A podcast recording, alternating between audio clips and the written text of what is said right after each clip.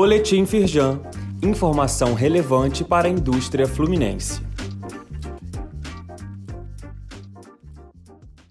Edição de segunda-feira, 18 de julho. Já conhece o módulo simplificado do e-social para envio de dados de saúde e segurança do trabalho? A funcionalidade gratuita permite que empresas de micro até médio porte consigam fazer a gestão das informações sem precisar contratar assessoria ou adquirir um software especializado.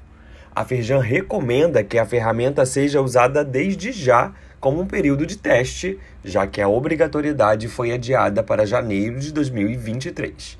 Saiba mais e acesse o link para o sistema no site da Firjan. Reportagem especial da Carta da Indústria fala sobre a construção civil 4.0. Uma pesquisa da Firjan mapeou as tendências de mercado, tecnologias, metodologias de gestão e transformação digital que podem contribuir para aumentar a produtividade do setor. Leia mais e conheça os cursos da Firjan Senai, que também podem ser feitos sob medida para a sua empresa. O link está neste boletim. ESG para alinhar lucro e sustentabilidade.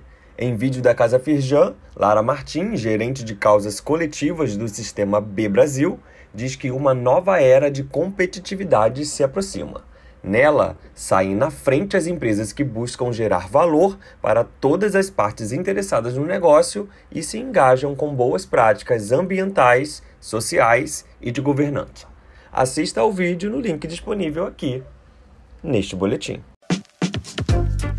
Saiba mais sobre essas e outras ações em nosso site www.firjan.com.br e acompanhe o perfil da Firjan nas redes sociais.